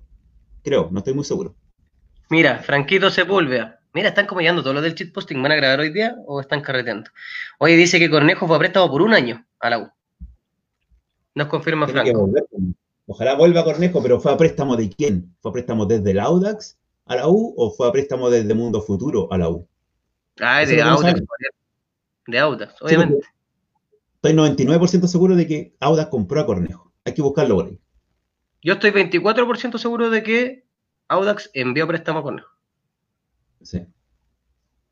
Después, es un buen porcentaje. sigamos avanzando. Sigamos avanzando. Cabrera, Lucho Cabrera. Ya hablamos de Cabrera, tuvo un mal partido, mal partido, ah, pero para mí Cabrera, para mí Cabrera es un 7, como persona es súper buena persona, no, para mí de verdad Cabrera es un buen jugador, pero tuvo una mala jornada porque de verdad el equipo, el equipo está mal, el equipo está mal. Y es, difícil echarle, o sea, es injusto echarle la culpa a 11 jugadores si el equipo juega mal. Mm. Aunque son se contagia, contagia, eso. Nosotros hemos jugado a la pelota y se contagia cuando tú veis que no podía hacer nada y todo estaba jugando mal. Es mental también. El Chucky. También, partido bajo. Partido bajo de mi querido Chucky. Creo que debería. Nada, o sea, por eso te digo, vamos a volver a la. Al final siento que es como un déjà vu todos los capítulos, porque ya llegamos a un momento donde, como bajo, bajo, bajo, no tiene mucho sentido este, este mm, uno a uno de hoy día. Enrique, por ejemplo, aquí me quiero detener yo, por favor. Pásame, pásame la, la capucha de verdugo para hablar de Jorge Enríquez. ¿Te voy a poner la capa, Ariel? ¿Te voy a poner la capa? ¿Eso? No, la capucha de verdugo y el ah. hacha. Jorge Enríquez, para mí, yo siempre he dicho, Jorge Enrique es uno de los jugadores más dotados técnicamente del equipo, si no el, más dotado. Tiene una capacidad física también envidiable. Tiene, de repente lo vemos correr, no sé, son 80 minutos y se manda un pique, o tiene esto de que hace un gol de media cancha contra Wander, maneja las dos piernas, es un jugador que tiene muchas habilidades, pero encuentro que lamentablemente Jorge Enríquez es un jugador muy eh, inmaduro, displicente, flojo, eh, egoísta para jugar, cree que juega el solo. Y hoy día salió una imagen de que está en los planes de dos equipos mexicanos. Y con esto cierro mi, análisis de Enríquez, que se vaya, por favor. Mati. Ya. Que lo vendan, véndanlo, Enrique, véndanlo, véndanlo, al que, que quien. Tanto el Diego Desbordes como eh, el Franco, hablan de que es displicente, que juega para salvar a Colo Colo. Yo siempre, o sea, no sé si defenderlo, pero por lo menos justifico que el compadre tiene un despliegue, despliegue físico importante, pero como dice MH, tampoco va a ser tan como ofensivo, porque igual suena feo como su analfabetismo como táctico. Sí, es un cabro que es un cabro que con un buen entrenador, yo creo que le podéis sacar pero un jugo así mucho, así anda. De verdad lo podríamos aprovechar si alguien agarra como este, agarra a Enrique y le saca el jugo. Es como decía un entrenador inglés, que decía, bueno, no es mi culpa, yo paro los 11 jugadores en la cancha, pero cuando empieza el partido, todos se mueven, pues. Entonces ahí ya no es mi culpa, ¿cachai? Aquí pasa un poco eso. Yo siento que a Enrique le falta un poco de control o falta darle un objetivo específico, porque ¿qué pasa? Lo mismo que hablamos de Fernández, de Martínez, del mismo Torre, y aquí empieza el partido y todos corren por su lado, ¿cachai? Todos ven cómo lo hacen, parece como un partido con los amigos, ¿cachai? Entonces acá yo siento que uno de los grandes perjudicados es Enrique, porque con, con JJ, Enrique es igual, agarró como una especie como de estatus dentro del equipo súper alto. O sea, si tú te das cuenta, cada partido, bueno, tú no sé si ve el CDF, no sé qué hoy allá, pero cada partido es lo mismo. Hoy de Enrique se espera tanto, de Enrique se espera tanto, de Enrique se espera tanto. ¿Y qué pasa? Siempre llegamos a lo mismo. Pucha, Enrique es como que se pierde físicamente porque se esfuerza mucho, tira las pelotas para cualquier parte, o intenta él solo llevarse el equipo al hombro, pero no puede porque no tiene la capacidad. Pero es porque el mismo equipo, ¿cachai? Onda, bueno, y lo que dice el Franco, que se frustra también rápido. Entonces, ¿por qué? Porque el equipo no tiene una propuesta, ¿cachai? para mí, el, gran perjudicado de la falta como de autoridad del Paqui es Jorge Enrique, porque es uno de los jugadores al que más provecho puede sacarle en el equipo. Si un buen entrenador lo toma, lo transforma en un crack así, pero pedazo crack. Pero hoy día con lo que estamos haciendo, con la propuesta de mierda que tenemos, nada, pues, ¿cachai? Mm. Nada. Sí, por ejemplo, los sobrenombres siempre son bien puestos cuando nosotros nos ponían sobrenombre de niños. Y a él le decían el, el Román Riquelme de la Florida. Es por algo, porque es bueno el tipo tiene un físico privilegiado y debe dar más, pero para mí ya no dio más. Entonces, por eso digo que ojalá acepten su acepten una oferta y que se vaya rápido. Ya no es, ya no es quién Enríquez, es quién, quién Enríquez. ¿Quién, quién Enrique? yo, yo, yo no creo que él haya llegado a su techo futbolístico. ¿Y sabéis que era el mejor ejemplo de esto? El, ¿Cómo se llama? Eh, Pinares, Pinares jugó un kilo en los panaderos, después se fue a Emiratos Árabes, donde lo, e, como que lo echaron por malo, Onda, que te vaya mal allá, igual dice que, o sea, como no tenéis capacidades. Llegó al Colo, jugó malísimo, ahora volvió, llegó a la Católica, mucha explotó, y ahora se fue a Brasil, ¿cachai? O sea, y está en la selección. O sea, para mí, Pinares es como una especie de muestra de lo que puede pasar con Enrique. Que si tú le podéis tomar como si puedes canalizar bien sus capacidades, puedes transformarlo en un pedazo de crack. Sí, por ejemplo, yo creo que igual se nos va a ir pronto porque no creo que Antillo cometa el mismo error con, que hicieron con Medel. ¿Te acuerdas que Medel después de Toulon le llegaron ofertas de todos lados, sobre todo de Francia, ah, del campeonato de Toulon? Ah, del campeonato. Y dijeron como, no, 5 millones muy poco, 3 millones muy poco, lo podemos vender en más, nunca lo vendieron. Entonces, yo creo que ya han aprendido esos errores de su avaricia extrema, y si le llega una oferta por Enrique, no sé, un millón de dólares nomás, ya listo, lo vendan nomás, ¿cachai? Saquémonos, yo estoy hablando por mí, saquémonos de ese cacho. No quiero estar todas las semanas diciendo que Enrique es uno de los mejores, pero no, no, otra vez nos decepcionó, otra vez se frustró, otra vez le pegó de fuera la... Y más encima tiene el medio tiro de fuera del área, pero juega el solo, si eso es lo que me molesta. Ya, pero no es culpa de Enríquez, para mí es culpa de ah. Paqui hay que decirlo. igual, es culpa de él. Igual es culpa de él, si él es el que está jugando también. Puede ser culpa del Paqui que no le encuentra su posibilidad, no le explota todo su potencial. Ah, puede ser también que puede ser también que Enrique no lo entiende, puede ser también que el Paqui no se hace entender. Hay tantas posibilidades, pero que no sabemos aún. Oye, un saludo para el Estefano Anciani. Hace años jugamos fútbol con él, un crack, crack, crack. Se lesionó de gravedad una vez. Y se mandó, se mandó un pedazo de comentario. Muy bueno. Oye, eh, pero. Ah, no, eh, lo mostramos, sí, para que. Ah. El, sí. Eh, tan, correcto. tan correcto. Es que sabes que me. Eh, No, no, yo creo que yo, yo como polero, como, como hincha de Audax, espero que eh, Audax pueda reflexionar con respecto a la capacidad de jugadores que tenemos y lamentablemente si no le dan un ultimátum o algún tipo de presión a, a Paqui para que mejore lo que está pasando, de verdad que se vaya, porque a mí no me gustaría, por ejemplo, que se vaya Enrique, porque imagínate el mismo equipo sin Enrique. Sí.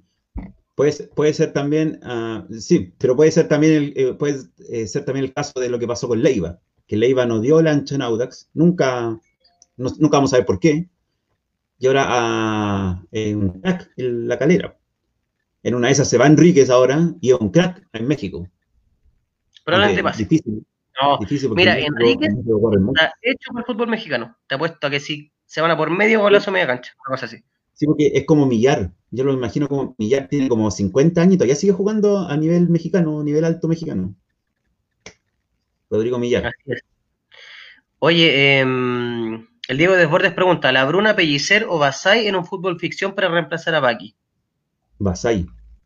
Sí, Basay, bueno. Falta, falta como que les peguen a los jugadores. Onda que, me lo, que lo hagan mm. correr a, la mala. Sí. Eso, mano dura, anda que les saquen la cresta un poquito así. Oye, son cabros que son millonarios, ¿cachai? no tienen ni una preocupación en la vida. Nada, cero. Sí. Su única preocupación es cuánto más van a ganar en el próximo contrato. Ese es el tema. Y bueno, como ya, bueno, Orellana se perdió el gol, Holgado tampoco estuvo muy activo, pasemos como a... Oye, que no hemos demorado. Pero es como... Espérate, pues, no dejemos afuera a Montesinos, que otro de los, para mí, los tres que, que pasaron esta prueba fueron Montesinos, Nico Fernández y Joaquín Muñoz. Todos los otros reprobaron. Sí, pero siento que ¿sabéis qué está pasando con Montesinos?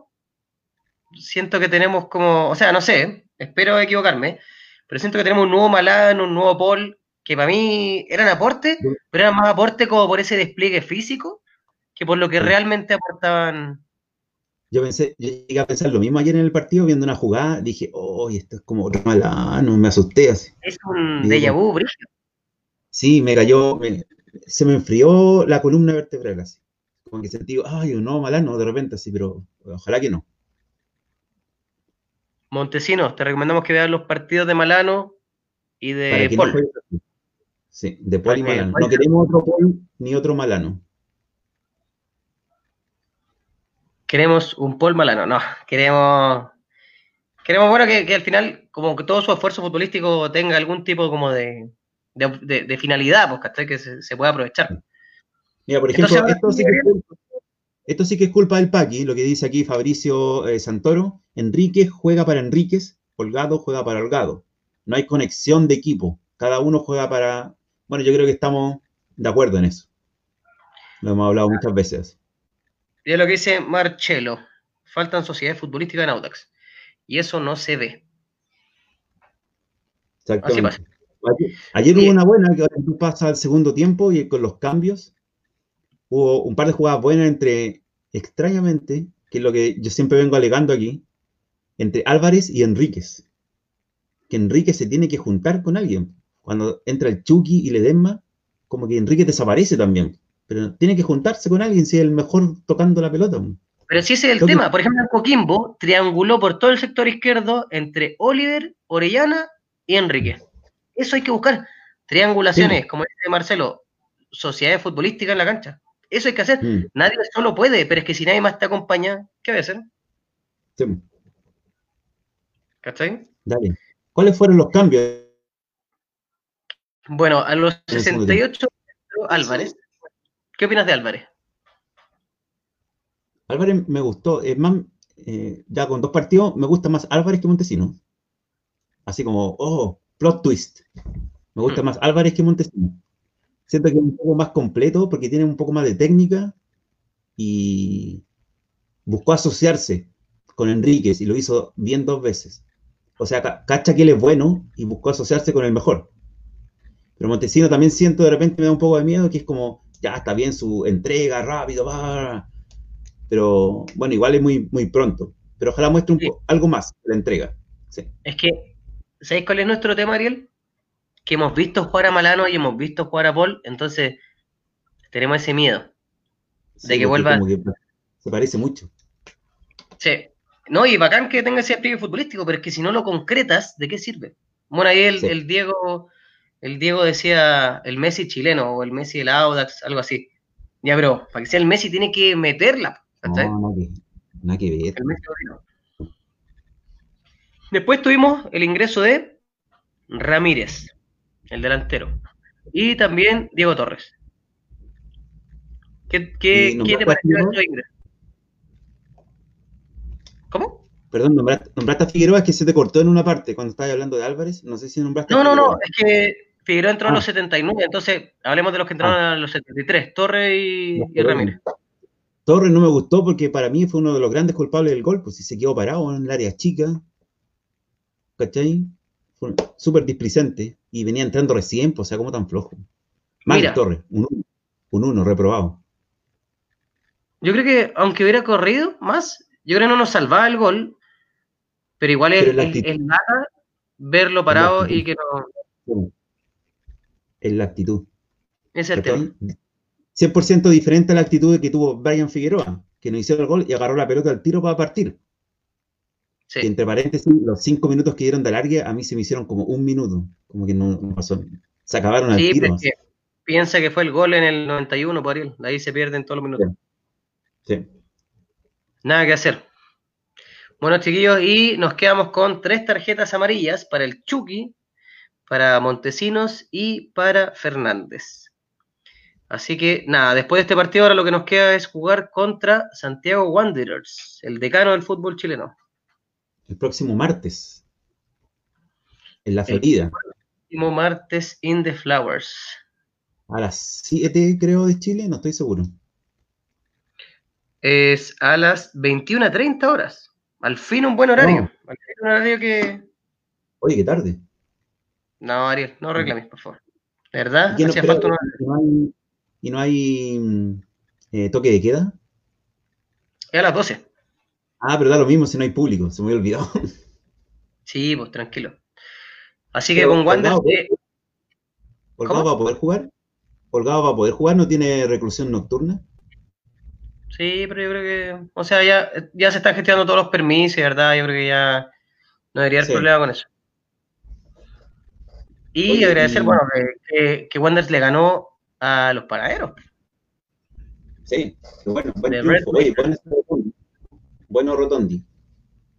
Oye, está muy raro el campeonato igual. Le, le ganamos un Coquimbo así, pero muerto, y Coquimbo le ganó a la U, dos goles de Joe Abrigo.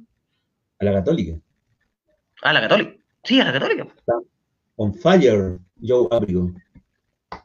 Sí, ¿por qué ese Joe Abrigo no llega a Audax?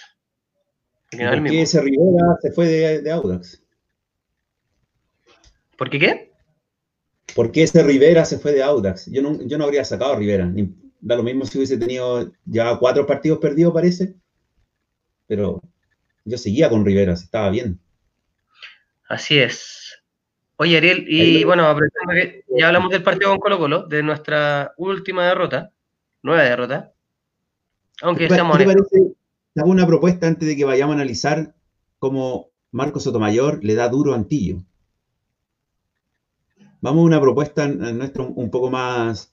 Em, vamos a hablar de todos los programas que están eh, de Audax transmitiéndose actualmente, para que la gente se vaya a suscribir a sus canales, y vean sus contenidos también. Por ejemplo, partimos con Simplemente Audinos.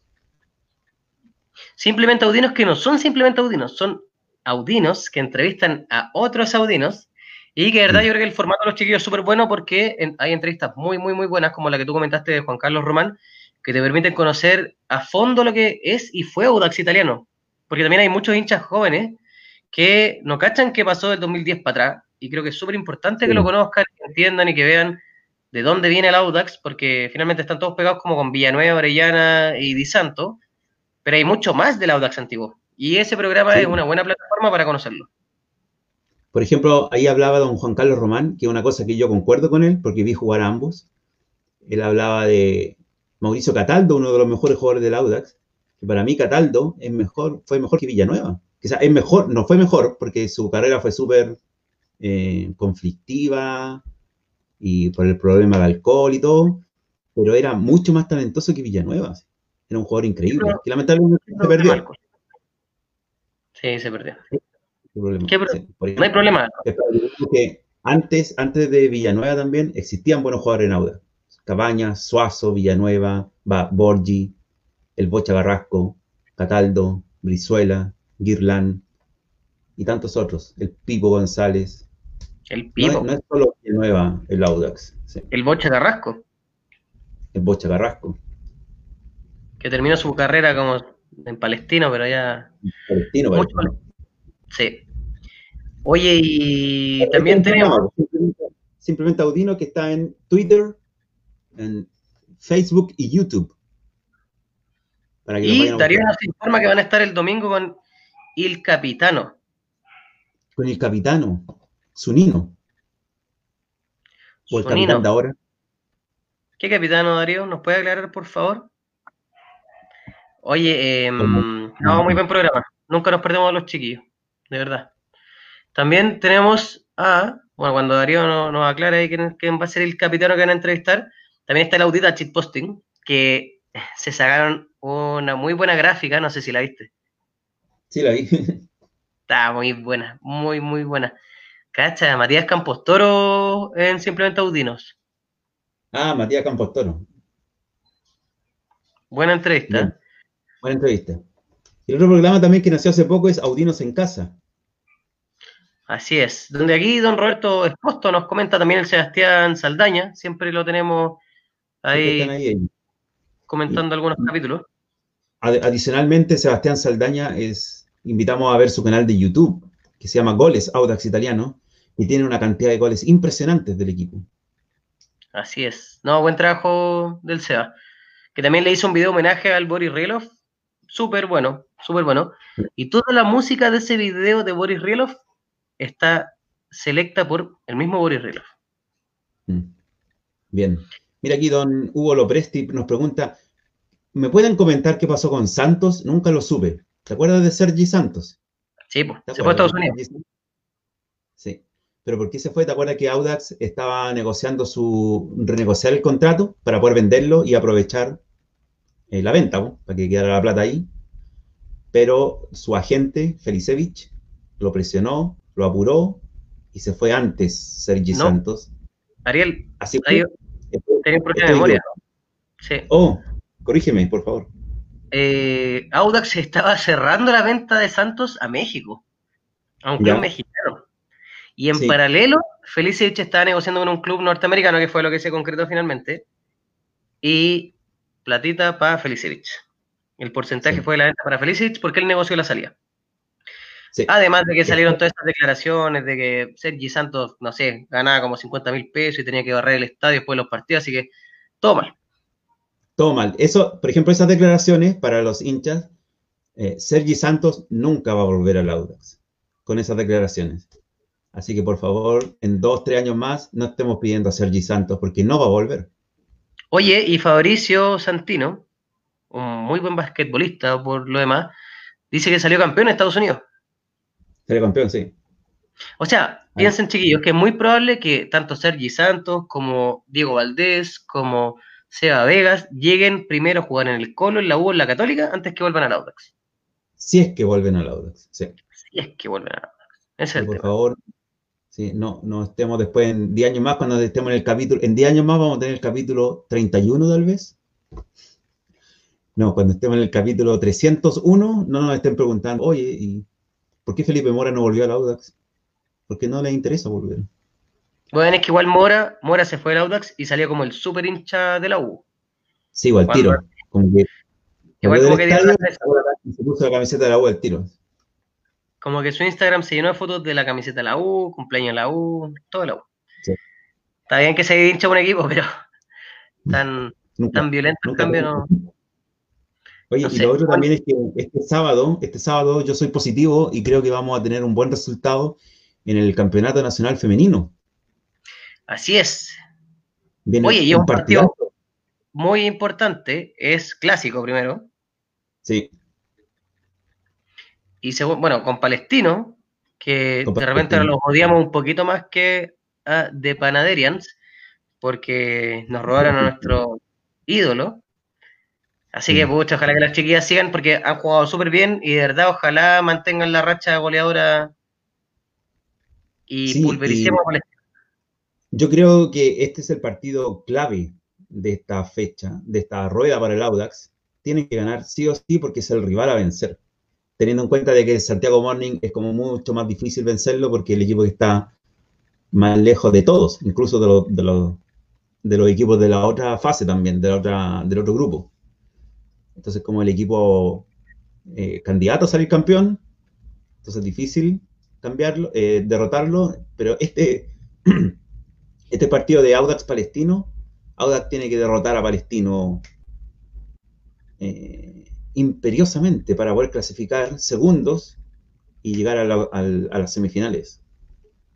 Así, mañana, por ejemplo, por favor, todos atentos a las 16 horas, buen horario y lo transmite jugados.tv para que lo puedan ver. No hay excusa. No hay excusa para no verlo. Siempre un buen panorama para una cervecita, al calorcito, ¿o no? Sí. Oye, y bueno, Alexis, sí. No lo, no lo robaron, no nos robaron al ídolo. La gerencia del ídolo. La, la, incompetencia de la gerencia, yo creo que generó esto. Oye, Ariel, pasemos eh, ahora que bueno, si bien no tenemos como un límite de tiempo, pasemos a, ver las declaraciones, a hablar sobre la columna de eh, Marcos Sotomayor. Sí, pobre nomás, para que la gente no sabe hoy día porque es una sorpresa, pero hoy día vamos a estar toda la noche transmitiendo. Vamos a estar hablando del Audax hasta las 6 de la mañana. Y en 10 minutos más empieza, abrimos el Twitch para jugar un partido de FIFA de 40 horas con Ariel. Vamos a jugar con dos autos italianos, uno de blanco y uno de, azul. Y, el partido se acaba cuando se lesiona Jesús Ramírez. Así que no va a haber goles. A las 12 de la noche empieza la Vedetón aquí y en la mañana vamos a tener los tanitos y contenido para los niños. Les Tanians. Oye, eh, sorry, mala mía. Es el domingo a las 16 horas el partido de la no mañana. ¿Con Palestino? Palestino. Sí, me lo aclaró ahí. Pero Darío, que es, yo creo que el audino más informado del fútbol femenino, dice que es domingo a las 16 horas. Entonces le creemos. No queda otra. No es necesario reconfirmar. Es el domingo. Eh, ustedes saben que nuestro presidente, o el presidente de la concesionaria de Audax Italiano, fue entrevistado hace poco por un programa televisivo para hablar sobre su campaña, sobre su postulación a la NFP. ¿Será, Ariel? Para ser presidente. Y fue entrevistado por Carlos el periodista, algo así, ese es el nombre que le puso Ariel. Pero también eh, hubo ahí un periodista más incisivo que se llama Marcos Sotomayor, quien tiene una columna en un medio que se llama El Agora, ¿cierto? El Agora. El Agora. Oh, me faltó el tilde el Ágora, y quien eh, se refirió en esta entrevista y se refirió a, a Lorenzo Antillo. Entonces, Ariel, te invito a que revisemos unos, unos extractos de, de esta entrevista. Vamos. ¿Estás de acuerdo? Estoy de acuerdo. Ya, para nosotros, bueno, partiendo con lo que con lo que se publicó en esta columna, parte como de lo más relevante es la amistad con Morales. Eh, ¿Lo lees tú, lo leo yo? Dejamos que nuestros amigos lo lean. Yo lo leo, dice, así de súbito nos enteramos que gracias a la gran amistad, entre comillas, entre Antillo y Morales, llega la mayoría de los futbolistas al equipo de Paqui Meneghini. Sí. Ya, detengámonos en eso. Detengámonos. ¿De qué sirve un gerente deportivo si efectivamente todos los jugadores, la gran mayoría, llega gracias a la amistad entre el representante y el presidente del club. Para mí no existe necesidad de tener un gerente deportivo y menos si el mismo presidente del club lo admite en televisión. Sí. A menos que la lista de las funciones del gerente deportivo sea más que solamente traer jugadores. Puede ser, no sé, supervisar el fútbol en general, supervisar el fútbol eh, infantil, porque sabemos que al femenino no le dan mucha bola, lamentablemente. Eh, ver los jugadores de extranjero, porque sabemos que los nacionales llegan a través de Morales. El, mi mantillo lo dijo ahí en la, en la entrevista. Los jugadores chilenos son los que llegan a través de Morales. Entonces, en una de esas, no sé, el gerente deportivo viajó a Argentina para, para sellar el acuerdo de, de, de Becky, no lo sé. Pero sí, es raro, hace mucho ruido de que eh, si el 90% de lo que tenéis que hacer está cubierto por otra persona, ese puesto es relativamente nulo, o por lo menos no con ese cargo, no de gerente deportivo, no sé, un jefe de deporte, jefe de fútbol, una cosa así. Dale. Y la segunda, segundo extracto. ¿Qué significa esto en la práctica? Que Audax privilegia un universo restringido de refuerzos a la hora de comprar, en lugar de observar el mercado completo. Limita así sus posibilidades, genera un sesgo, induce al director técnico y abre dudas, obvio, en torno de qué hay detrás de esta gran amistad. Claramente. Lo hizo muy bien Marcos Sotomayor, excepto que hay un pequeño matiz ahí a tener en cuenta de que una gran parte del mercado de los jugadores chilenos pertenecen a Morales. Entonces, ese sesgo no es tan grande como puede sonar, porque no, un porcentaje grande del mercado está quedando afuera, está casi todo el mercado dentro con Morales. Pero igual, igual, yo, ¿tú te imaginas, por ejemplo, cómo son esas negociaciones?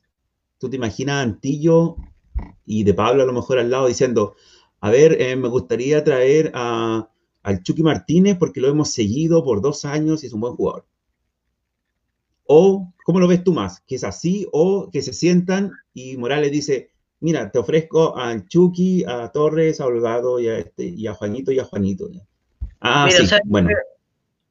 Hay que ser súper, como, no sé, objetivo, lo más objetivo posible. Audax no se va a traer a los peores jugadores de Coquimbo. Audax va a querer algún tipo de, no sé, me imagino, espero yo, algún tipo de informe de rendimiento y los mejores jugadores de Coquimbo deberían pasar como por consecuencia al Audax. Si piensa que cuando Coquimbo subió a primera, subió gracias a que Holgado tuvo una excelente campaña. Pero aún así, pasaron a Holgado al Audax. Aún así. Sí. ¿Cachai? Contrataron a Pinilla, etcétera, pero como que ya estaba ya estaba firmado, ya estaba condicionado que pasara eso. Entonces, finalmente el Audax yo creo que tiene, espero que tenga algún tipo de requisito mínimo de que cualquier jugador que viene, porque igual hay varios que son buenos, si eso nadie lo discute, pero, pero no, podéis concentrar todo tu como universo de refuerzos en un solo equipo. No, no puede. Pero igual, igual, para ser también más claros, no es un solo equipo, porque eh, Morales tiene jugadores en todos los equipos. Es un corral, a eso me refiero. A un corral, sí. Imagínate. Ahora llegaron Álvarez y Montesinos, llegaron de distintos equipos, de Meripilla y de San Felipe. Los dos pertenecen a mundo, iba a decir mundo, mundo audino, no, pues, a mundo, mundo futuro. Oye, a propósito, saludos al Mauricio Toro, excelente arquero, lo conozco hace muchos años y dice, si Antillo y Morales fueran tan amigos, ¿no deberían llegar mejores jugadores más allá del arreglín económico entre ellos? Yo creo que trae los mejores jugadores. Yo creo que trae los mejores también, sí. Esto es lo mejor que hay. ¿Cachai? Mm. Desde el punto de vista de que como que tu vida audina es como, o sea, tu vida futbolística es como nazco en Coquimbo, juego en Audax, muero en Palestino. Esa es la lógica. Me voy, a, me voy tal vez a Arabia Saudita o a México, segunda división, y muero en Palestino. Sí, pero así como así lo ha demostrado la historia. Qué buena analogía. Estoy tratando de entrar aquí a la página de Mundo Futuro para ver qué otros jugadores tiene y al parecer está caída. Mira qué sorpresa. Sí, no, me parece que está caída la página.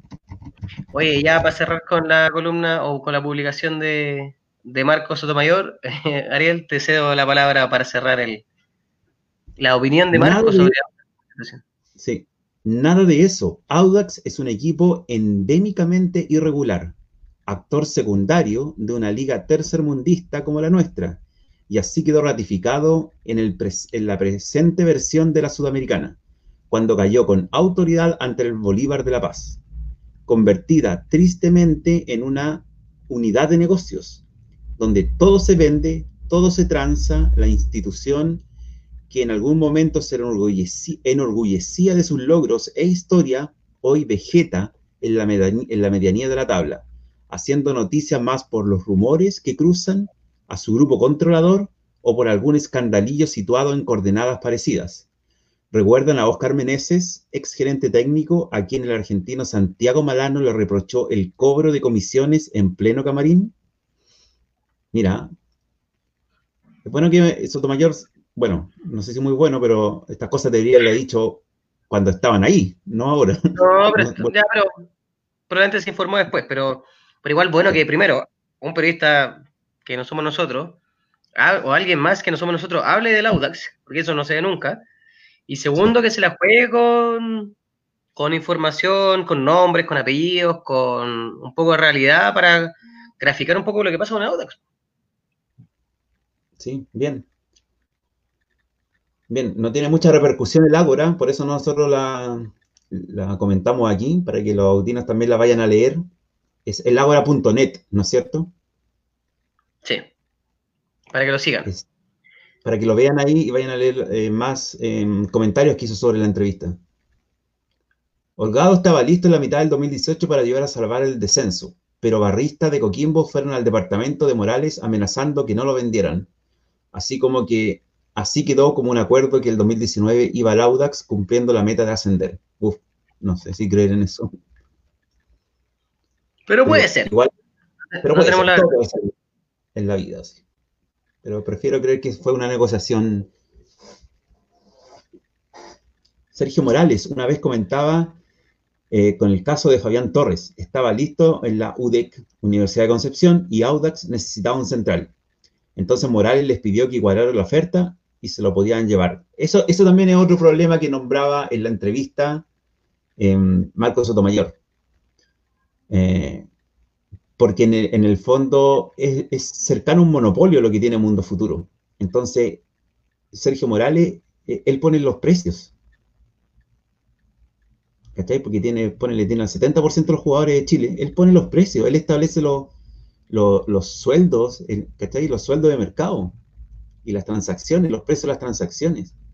Entonces, eso, eso es súper peligroso porque es un, técnicamente es un monopolio. O sea, no técnicamente, pero está cercano a un monopolio. Entonces, imagínate, le voy a decir, el UDEC, no sé, pues el UDEC 11 le iban a pagar 2 millones mensuales, ¿cachai? Y, o 3 millones mensuales, y llega a Morales y le dice, ya, pues hay que pagarle, si ustedes necesitan un central, yo les tengo uno bueno, Fabián Torres, hay que pagarle 5 millones mensuales. Ah, bueno. Pero no ves, pero no ves que va a pasar el 19 de noviembre del 2020. Ah, sí. Omitan eso en el futuro. Va a ser un caso aislado, le dice. Un caso aislado. 2020. Así es. Oye, bueno, Ariel, eh, nada, creo que ya lo dijimos todo. Lo dimos todo, no como los jugadores.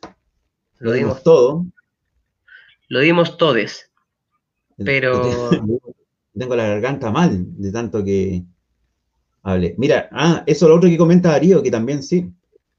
Eh, ojo que la repartija o la repartición del, es 65% para el jugador, 35% para el amigo Morales, o sea, para Mundo Futuro. La, comisión es obscenamente alta. Ya era ah. alta con, con Meneses, alta a nivel mundial. Yo te hablo aquí de cuando uno, yo te hablo de mi mundo audiovisual, aquí en Canadá, que es uno de los más grandes del mundo, las comisiones por ventas de series o de películas no llegan a los 10%. Si tú, tú hablas de 30, de 15, de 20, 30%, es usura, es obsceno. ¿Cachai? Entonces me parece, bueno, es típico de países tercermundistas, esos tipo, típico, esas comisiones tan altas. Pero es una locura, una locura. Bueno, yo creo que no es una locura pensar que, o esperar que, algo cambie en Audax de aquí al próximo partido, porque de verdad es una usura lo que están haciendo con nosotros los hinchas, pero una usura de pasión, Ariel. Están aprovechando nuestro amor por el Audax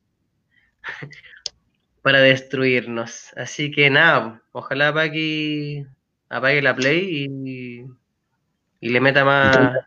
De la cabeza. Le meta más carbón a este equipo que de verdad se ve muerto, se ve, se ve como, como en picada hacia la B. Sí, yo creo que estamos, estamos de acuerdo, yo creo en eso. Yo no veo al Audax peleando la Sudamericana de nuevo, lo veo peleando abajo. ¿Tú también compartes esa sensación? ¿Cómo? ¿Compartes también esa sensación?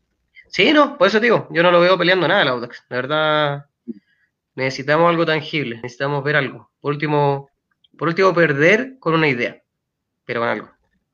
Sí, pues, por, eso. por último, no sé, si hubiésemos ayer jugado, ya haber llegado a una idea definitiva, sólida y concreta de cómo se juega, y, pero perdimos con el Colo, bueno, perdimos, pero ayer no se dio nada, nada. Ni con Coquimbo cuando ganamos, nada. Nada. No, no guardamos, no guardamos niente, nada, nada, nada, nada. Así que nada, pues chiquillos. En eso estamos tristes todavía, pero esperemos que contra Wanderers podamos tirar para arriba, por lo menos alguna luz de algo, ¿sí? O ya sea un cambio completo. Pero si volvemos a mostrar algo como lo que, lo que vimos ayer, yo creo que ya no, no hay vuelta atrás. Sí, exacto. Aquí te acuerdas que parece que Paqui nos escucha. ¿Te acuerdas que unos programas atrás hicimos como una crítica o algo dijimos y Paqui nos dimos cuenta que nos escucha o nos ve? Nos puede escuchar también. En su corazón también puede. Pero también nos puede escuchar porque recuerden que también nuestros programas van en Spotify. Así que a lo mejor también nos escucha mientras está en su paquineta, ¿cachai? En las mañanas, cuando va al estadio. A lo mejor nos escucha en Spotify y digámosle ahora, digámosle que tiene que mostrar una, una forma de juego, un estilo de juego. Porque si no lo hace, nosotros no vamos a hacer más este programa. Esa va a ser nuestra forma de protestar. Vamos a hacer Forza Audax 2. La revelación. Nos, vamos a separar nosotros y tú vas a hacer Forza y yo hago Audax. En dos, y tú vas a estar en TikTok y yo en, en otra, en Twitter. Y no, yo primero no voy a estar nunca en TikTok. Y segundo, don Gino Barducci dice que hizo un cálculo matemático de todos los clubes que están en la medianía de la tabla hacia abajo. Y si no sacamos más de 17 puntos, vamos al descenso. 17 puntos son 6 por 3, 18. 6 partidos ganados. O sea, la misma. Tenemos que superar la primera rueda por un partido ganado solamente. Y nos podríamos salvar, de acuerdo al cálculo matemático de Don Gino. Algo muy difícil. Sí. Y aquí, por ejemplo, Alexis, Aedo, que por favor no pase de nuevo el señor del maletín esta semana, porfa, que nadie me saca de la cabeza que el partido contra Colo Colo, algo de billete pasó por ahí. Yo no creo, pero se me quedaba en el tintero una cosa de que para mí Nicolás Orellana y Jorge Enrique jugaron con la camiseta blanca abajo. Eso, eso es una cosa que quiero decir como el argumento que para Orellana creo que ha sido el partido más bajo de, toda su, de todos sus partidos en Audax. Ariel. Y Enrique también para mí. ¿Me escuchas? ¿Me corté? No, no, tranqui, todo bien. Ah. Y eso, y decir también que Enrique también es uno de los partidos más bajos del Audax. No, comentarte que eso, eso blanco de abajo se llama primera capa. Las empresas lo venden. Es como una. Creo que la primera capa que usaron los jugadores era de Colo Colo ayer o antes de ayer, no me acuerdo. Ayer. Entonces, eso lo encontré, eh, o sea, si bien es cierto, no tengo ninguna prueba, es la sensación que obtuve de, su rendimiento ayer y de mucha gente que leí en Twitter también, que decían que, que jugaban, eh, no querían dañar a su equipo. No sé, yo creo que esto es profesional, o sea, se supone que son profesionales y esperemos que siempre den lo máximo y si no están dando lo máximo es porque lamentablemente es una limitación ya sea física, psicológica o mental. Así que eso, Ariel. O una mezcla. O una mezcla. Ahí traté de dibujar al Paqui, pero no me acuerdo cómo es. No, no, no sé. Parece otra cosa, pero. Oye, nada, pues, saludar a todos los que nos acompañaron hoy día en el programa, agradecerles por comentar con nosotros esta lamentable derrota del Audax y lo esperamos en un próximo capítulo para que, ojalá, podamos comentar un triunfo nuevamente que nos hace tanta falta. Ojalá podamos comentar dos triunfos, el Audax femenino y el Audax masculino. Sí, yo creo que el Audax femenino ya nos acostumbró. Nos mal Nos acostumbró a ganar. Sí. Sí. No esperamos menos del Bueno. Audax femenino. Mm. Gracias, Mati, de nuevo, por invitarme a tu gran programa y a toda la gente que nos vio, escuchó y comentó con nosotros hoy día. Nos vemos pronto. Ojalá la próxima semana después del partido con Wanderers. Sí, obviamente. Lo esperamos, chiquillos. Listo, Cuídense y no olviden, Bueno. no, no- nunca se olviden de alentar al Audax, ¿ah? a pesar de que perdamos. Sí, pues, obviamente, yo creo que todos entienden que estamos siendo súper críticos porque somos del Audax. Si no fuéramos del equipo, daría como, ah, ya, da lo mismo. No, tenemos que, tenemos que nivelar hacia arriba. Así es. Chao, chiquillos. Un gustazo. Cuídense.